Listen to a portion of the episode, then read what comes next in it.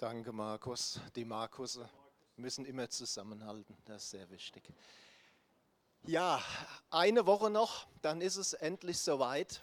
Weihnachten, das Fest der Freude und des Friedens. Vielleicht sagst du aber auch, ich muss erst mal abwarten, ob das wirklich so friedlich wird, wenn dann die ganze Familie zusammenkommt. Und das ist ja wirklich so manchmal, dass genau dann diese ganzen Spannungen, die es so im Verborgenen gibt, dass die genau an solchen Tagen dann nach oben kommen. Kennt es irgendjemand? Nö, hier natürlich nicht, ist klar. Oder vielleicht sagst du auch, ja, ich habe Freude, aber was ich noch viel mehr habe, sind Probleme. Ich weiß nicht, also zumindest bei den allermeisten, ich weiß nicht, wie es dir geht, ich weiß nicht, in welcher Lebenssituation du bist, aber eines weiß ich, auch wenn du unglaublich viele Probleme haben solltest, du bist nicht der Einzige und du bist nicht der Erste. Da gab es noch mindestens eine weitere Person und die hieß Hiskia. Melanie hat es schon gesagt, heute der zweite und letzte Teil dieser Mini-Predigtreihe über Hiskia. Meinst so viele Gelegenheiten gibt es auch nicht mehr. Und ähm, einfach noch mal kurz zur, zur Wiederholung. Ähm, Hiskia, das war ein König im, im Alten Testament, König von Israel, von, von Juda, um genau zu sein. Und, und der Hiskia, der hatte einen, einen wirklich schweren Start ins Leben weil sein Vater, der, der Vorgängerkönig, das war ein, ein ausgesprochen gottloser Mann. Und er hat äh, noch nicht mal davor zurückgeschreckt, einen seiner Söhne, also einen, einen Bruder von Hiskia, zu opfern, als Menschenopfer. Ja, das war die Umgebung, in der dieser König Hiskia als Kind aufgewachsen ist. Aber als er dann König wird, als er an die Macht kommt, macht er alles anders als sein Vater. Er führt das Volk wieder zurück zu Gott. Und, und wir sehen hier, ganz egal, wie viel negative Einflüsse wir vielleicht haben, durch unsere Eltern, durch unsere Vorfahren, ja, seien es irgendwelche Prägungen im Natürlichen, seien es vielleicht auch, auch geistliche, unsichtbare Sachen. Wir sind nicht dazu verdammt, immer und ewig mit diesen Prägungen und Einflüssen zu leben. Wir können davon frei werden. Das ist einer der Gründe, warum Jesus Christus kam einer der Gründe, warum wir nächste Woche Weihnachten feiern. Und lasst uns heute einfach mal ein bisschen weiter reinschauen in das Leben von Hiskia. Wie, wie ging das weiter? Im 14. Jahr des Königs Hiskia zog herauf Sanherib, der König von Assyrien, gegen alle festen Städte Judas und nahm sie ein. Da sandte Hiskia, der König von Juda, zum König von Assyrien nach Lachisch und ließ ihm sagen, ich habe Unrecht getan, zieh weg von mir, was du mir auferlegst, will ich tragen. Da legte der König von Assyrien, Hiskia, dem König von Juda, 300 Zentner Silber auf und 30 Zentner Gold. So gab Hiskia all das Silber, das sich im Hause des Herrn und in den Schätzen des Hauses des Königs fand. Ja, der Hiskia, der hatte hier ein echtes Problem.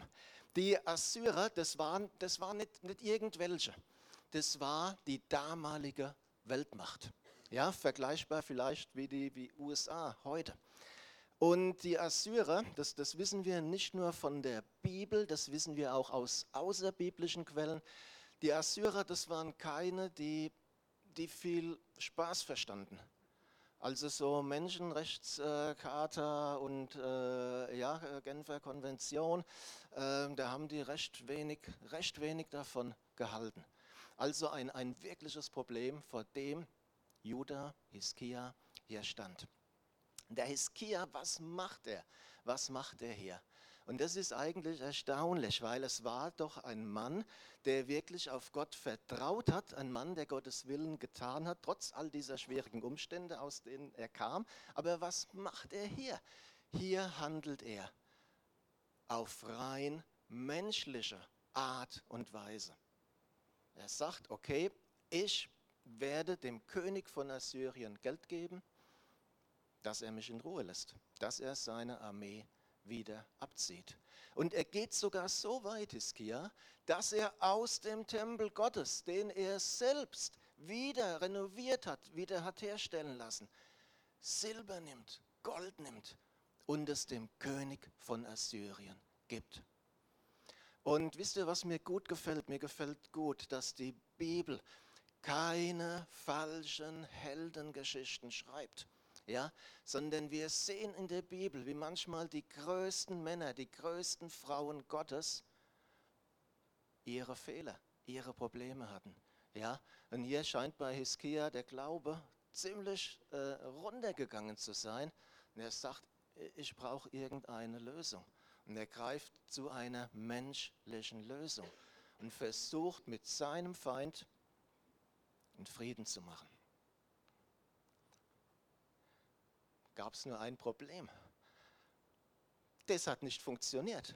Der König von Assyrien, der hat gesagt, herzlichen Dank, das Silber, das Gold nehme ich gerne, und hat aber trotzdem eine Armee nach Jerusalem geschickt. Und diese Armee, die hatte einen Auftrag, Juda zu zerstören, das Volk der Juden aus ihrem Land herauszubringen, zu deportieren, Raus mit den Juden aus Israel. Und ist es nicht auch interessant, mal so kleine Randnotiz, dass sich da scheinbar bis heute wenig geändert hat? Dass dieses kleine Volk von, von 8, 9 Millionen Menschen, dieses kleine Land, ungefähr so wie die Hälfte von Bayern, vielen scheinbar so ein Dorn im Auge ist, bis zum heutigen Tag. Ist es nicht unheimlich interessant? Ja, aber das Gute ist, äh, kleiner Spoiler, die Assyrer haben es nicht geschafft und die heutigen Feinde werden es auch nicht schaffen, das jüdische Volk zu vernichten. Sie haben jemand an ihrer Seite, der größer, der größer ist. Aber hier war jetzt erstmal das Riesenproblem. Also eine Menge Geld gegeben für nichts, äh, haben vielleicht sogar noch Waffen davon gekauft, die Assyrer, und dann trotzdem die Armee geschickt. Und dann, dann kommt diese, diese Armee, der, der General Rabschake, also General, Oberst, General, Feldmarschall, würden wir da heute vielleicht sagen, der sagt dann zu den Juden, sag doch dem König Hiskia, so spricht der große König, der König von Assyrien. Was ist das für ein Vertrauen, das du da hast? Meinst du aber, ich sei ohne den Herrn heraufgezogen, dass ich diese Städte verderbe? Der Herr hat es mir geboten, zieh hinauf in dies Land und verdirb es. Wo ist ein Gott unter den Göttern aller Länder, der sein Land aus meiner Hand errettet hätte, dass der Herr Jerusalem aus meiner Hand erretten sollte. Liebe Freunde, ich sage euch was, diese Rede von diesem Mann, von diesem General, ist älter als 2500 Jahre. Aber wir finden hier Elemente, die bis heute wirksam sind, die bis heute Gültigkeit haben und die wir einfach kennen, die wir verstehen müssen. Und der erste Punkt ist, du kannst mit dem Feind keinen Waffenstillstand schließen. Das funktioniert nicht. Hiskia hat bis zur Selbstaufgabe versucht, den König von Assyrien äh, ruhig zu stellen. Hat nicht funktioniert. Wir heute, die Gemeinde Jesu, natürlich, wir, wir kämpfen nicht mit, mit, mit Schwerter oder, oder Lanzen, aber wir sind in einem geistlichen Kampf. Und da gibt es auch einen Feind, die Bibel nennt ihn Teufel, Satan.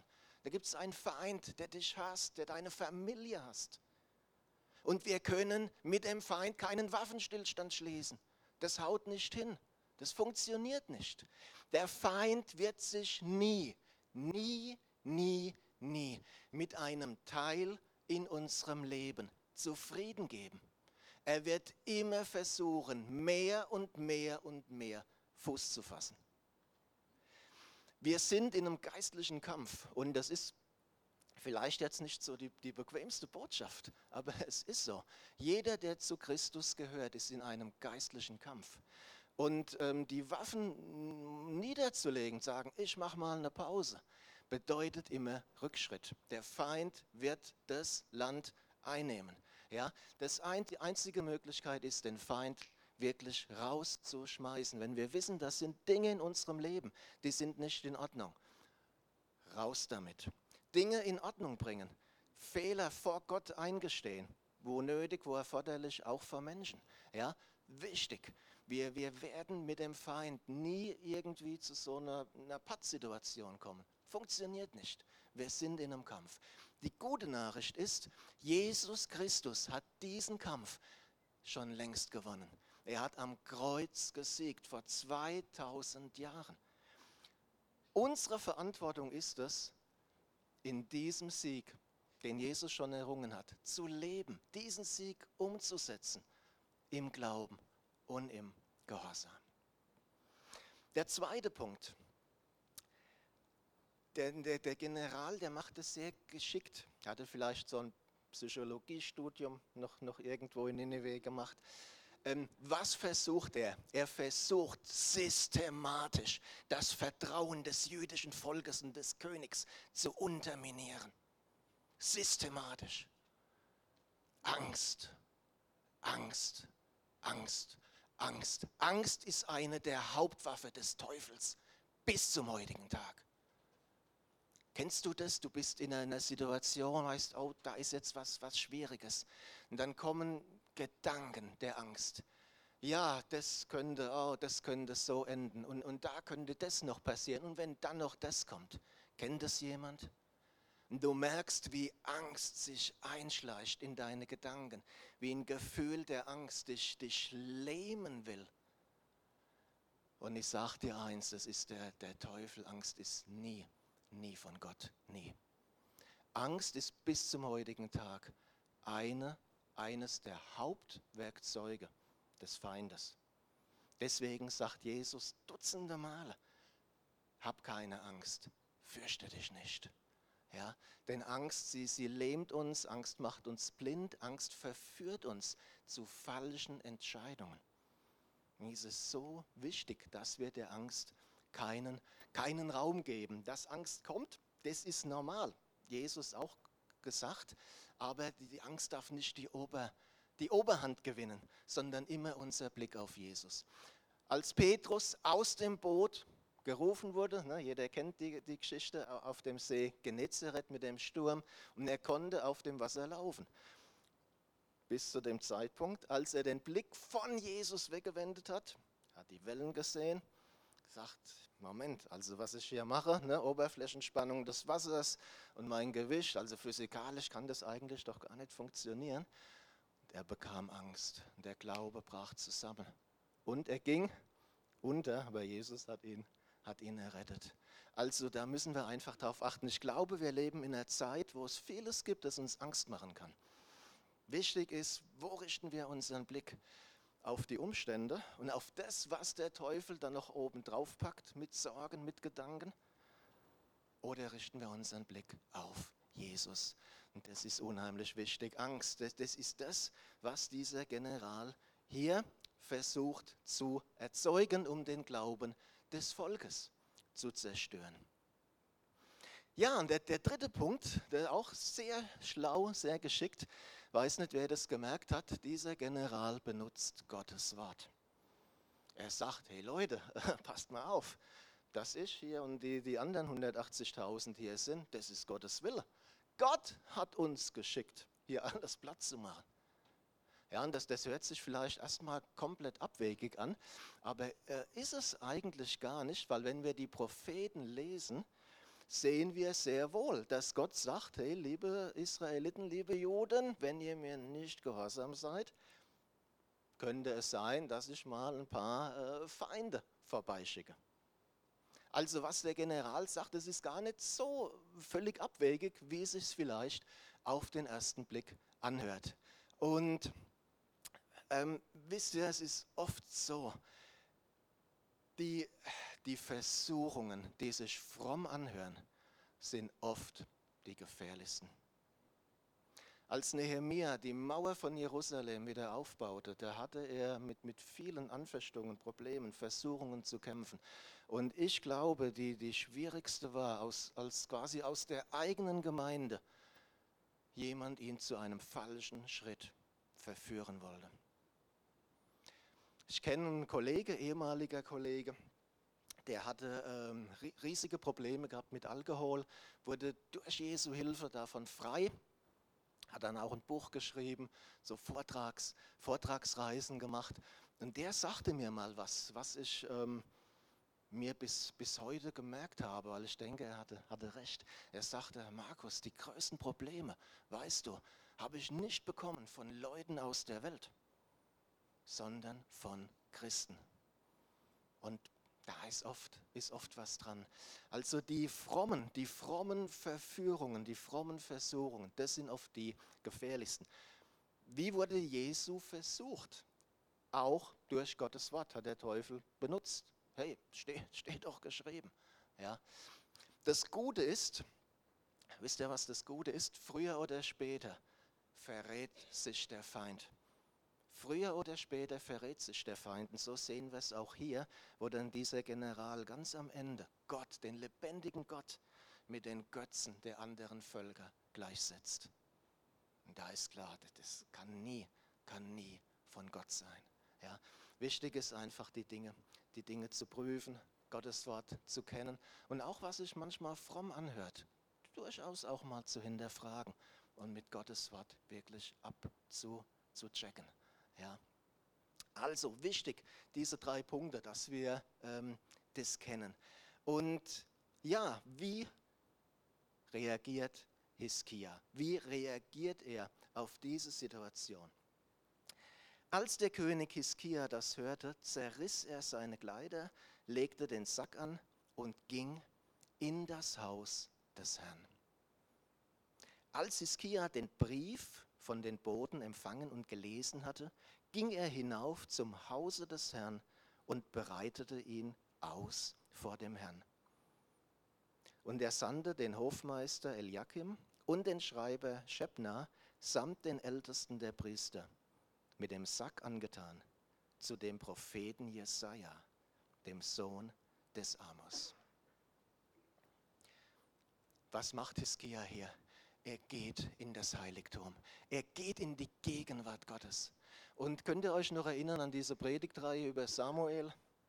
Seine Mutter, die Hannah, nicht die Hannah, die vom, vom Samuel, die Mutter, sie konnte keine Kinder bekommen. Eine riesengroße Not. Und was hat sie gemacht? Sie ging in den Tempel. Sie ging in Gottes Gegenwart. Sie ging in diese Gemeinschaft, in diese Beziehung mit Gott. Und genau das Gleiche, als Hiskia dann einen Brief bekommt. Wisst ihr, das, das war keine, keine Postkarte, das waren keine Urlaubsgrüße, das war ein übles Drohschreiben, was er da bekam. Was macht er? Genau das Gleiche. Er geht in das Haus des Herrn und breitet alles aus vor Gott. Und ich glaube, das ist ein Geheimnis dass wir in der Gegenwart Gottes die Lösung für unsere Probleme finden. Das heißt nicht, dass Gott sofort immer handelt. Manchmal dauert es. Das heißt auch nicht, dass Gott immer so handelt, wie wir uns das vorstellen, wie wir uns das wünschen. Manchmal handelt Gott ganz anders. Aber wenn wir in das Haus Gottes gehen. Und ich meine jetzt nicht unbedingt ein Gebäude aus Stein, sondern in diese Gemeinschaft mit ihm, in diese intime Herzensgemeinschaft. Es bleibt nie ohne Antwort. Es bleibt nie ohne Antwort. Und die Frage ist einfach, nutzen wir das Nutzen wir diese Möglichkeit, die wir haben. Wir feiern Weihnachten in einer Woche. Und, und das war der, der Anfang, dass Jesus hier kam, war der Anfang von, von einer Mission, nämlich der Mission, uns diesen Zugang zu Gott, diesen direkten, unmittelbaren, intimen Zugang wieder zu ermöglichen, der verschlossen war seit Adam und Eva nutzen wir diese Möglichkeit. Ich sage euch eins, wir sind gut beraten, wenn wir nicht erst in schwierigen Zeiten, wenn wir nicht erst in Not, wenn wir nicht erst, wenn uns das Wasser hier bis zum Hals steht, anfangen, Gottes Nähe zu suchen, sondern wenn wir das jetzt schon zu unserem Lebensstil, zu einer im positiven Sinne, zu einer Lebensgewohnheit machen. Und ich glaube, wir können davon ausgehen, so wie Hiskia gehandelt hat am Anfang seiner Regierung, ähm, dass er das gewohnt war, in Gottes Gegenwart zu gehen. Und, und lasst uns das nutzen. Das ist so ein, ein Schatz, den wir haben. Und in seiner Gegenwart finden wir alles, alles, was wir brauchen. Hiskia, er macht noch ein zweites. Er schickt Leute, hochgestellte Personen zu dem Propheten Jesaja. Ja, Jesaja, ziemlich bekannt, war ein Prophet, der, der zur gleichen Zeit äh, wie Hiskia König war, wirkte. Sagt, geht zu dem Propheten Jesaja und sagt ihm hier, so und so sieht's aus. Und das zeigt auch was. Ähm, schaut mal, wir müssen und, und können nicht immer alles alleine tragen. Und es ist gut, wenn du in deinem Leben, das müssen, das müssen nicht, nicht 100 Personen sein, und das ist oft auch gar nicht schlau, Hinz und Kunst von unseren Problemen zu erzählen. Im Gegenteil. Ja? Aber jeder sollte eins, zwei Menschen in seinem Leben haben, wo du sagst, dem vertraue ich, der vertraue ich, da kann ich offen reden, kann ich sagen, hey, ich habe das und das Problem, lass uns mal, lass uns mal zusammen beten. Unheimlich wichtig. Wenn du sagst, da gibt es eigentlich niemand in meinem Leben, dann suche dir solche Leute. Das ist eine, eine Investition. Müssen wir auch was investieren. Aber eine Investition, die sich, die sich lohnt. Ja? Und hier hat es sich wirklich gelohnt, denn Jesaja hatte ein Wort von Gott und er sagte: Hier passt mal auf, äh, Gott wird sich dieser Sache annehmen. Und wenn wir zu Gott kommen, und er unsere Probleme zu seinen Problemen macht, ist jedes Problem beseitigt. Und genauso, genauso war es auch hier. Und in dieser Nacht fuhr aus der Engel des Herrn und schlug im Lager der Assyrer 185.000 Mann. Und als man sich früh am Morgen aufmachte, siehe, da lag alles voller Leichen. So brach Sanherib, der König von Assyrien, auf und zog ab, kehrte zurück und blieb zu Ninive. Und als er anbetete im Haus seines Gottes Nisroch, erschlugen ihn mit dem Schwert seine Söhne Adramelech und Sarazer. Und sie entkamen ins Land Ararat. Und sein Sohn Asaradon wurde König an seiner Stadt. Die Belagerung war beendet Hiskia und Jerusalem errettet.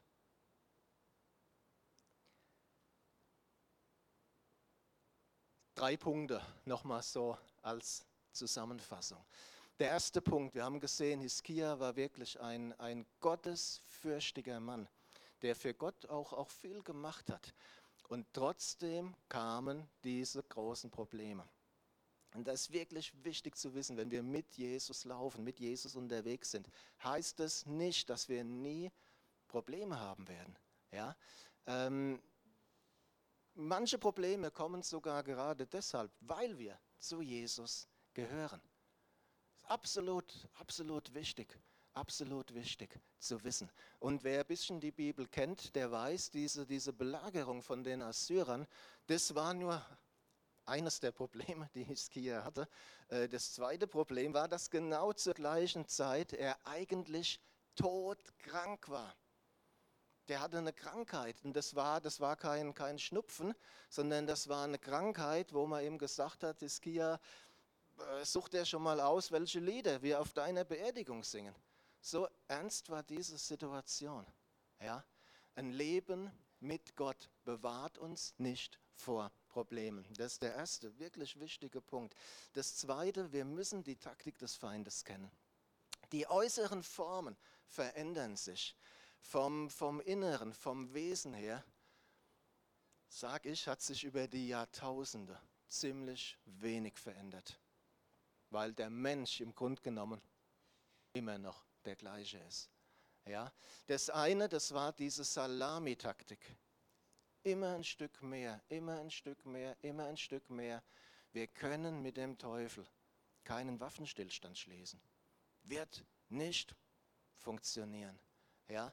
Das Zweite, und das ist wirklich einer seiner Hauptwaffen, und ich glaube gerade in dieser Zeit, gerade auch in dieser gesellschaftlichen Situation, Angst.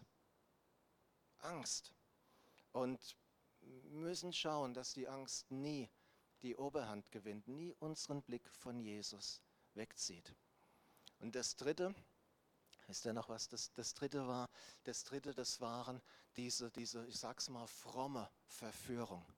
Verführung, das auf Gottes Wort in Anführungszeichen gegründet ist. Ja, ähm, absolut gefährlich, wo man wirklich aufpassen muss. Aber Gottes Taktik ist immer besser und hat immer letztlich den Erfolg. Und das war, was Hiskia hier machte. Er geht in die Gegenwart Gottes. Er geht in diese Intimität mit Gott, legt ihm alle Probleme hin. Und Gott hat geantwortet. Und er hat auch gesagt, okay, ich brauche hier Unterstützung. Da gibt es doch diesen Propheten ischige Leute. Sei nicht zu stolz. Wir sind manchmal in Situationen, war ich auch schon, wo wir einfach Hilfe brauchen, wo wir sagen, wir kommen hier momentan, äh, da komme ich alleine nicht weiter. Dann such dir Hilfe. Und jeder sollte in seinem Leben so einen Propheten Jesaja haben, im übertragenen Sinn. Leute, denen du vertraust, Leute, die mit dir beten können, Leute, wo ihr euch austauschen, wo ihr euch öffnen könnt. Unheimlich wichtig. Und mach dir das wirklich zu deinem Lebensstil, diese intime, diese intime Gemeinschaft mit Gott. Ähm, es gibt dieses Gleichnis von den zehn Jungfrauen. Matthäus 25 kennen, glaube ich, die meisten. Ja, es ist ein, ein Bild für Jesu Wiederkunft. Alle sind eingeschlafen aber als es dann losging, waren fünf bereit, fünf nicht. Was war das Problem von den fünf, die nicht bereit waren? Da hat was gefehlt. Wisst ihr, was gefehlt hat? Dieses geisterfüllte, lebendige Leben mit Gott. Diese intime Gemeinschaft mit Gott. Und Jesus muss ihnen sagen, sorry, kenne euch nicht. Und das soll uns nicht passieren. Ja, ähm, lasst uns auch nicht warten, bis die Schwierigkeiten zunehmen, sondern mach's dir wirklich zu deinem Lebensstil, diese intime Gegenwart Gottes zu suchen. Jeden Tag. Ja, und ähm, heute die letzte Predigt. Ähm, wir wissen nicht, wie viel Zeit wir noch haben. Okay, kann sein, vielleicht dauert alles noch 20, 30, 50 Jahre, keine Ahnung. Werde ich mich auch hüten, irgendeine Prognose zu geben. Aber wenn wir in die Welt schauen, dann sehen wir, da ist zumindest das Potenzial, dass alles unter Umständen sehr, sehr schnell geht. Habe dieses Öl in dir habe diese Gemeinschaft mit Jesus, mit Gott in dir. Es ist fantastisch, dass wir uns hier treffen können, Gottes Gegenwart erleben, Lobpreis, Gebetserhörung. Und das ist, ist wichtig, ist gut. Denkt aber an Corona. Von heute auf morgen waren die Gemeinden zu. Und wenn du dann nicht gelernt hast, selbst in die Gegenwart Gottes zu gehen, hattest du erstmal ein Problem. Ja? Und das ist so wichtig. Ähm, sei in dem Punkt nicht von anderen abhängig, sondern machst dir zu deinem Lebensstil diese Gemeinschaft, diese Intimität mit Gott. Und das ist, warum Jesus Christus kam. Das ist einer der Gründe, warum wir nächste Woche Weihnachten feiern. Diese neue Gemeinschaft mit ihm.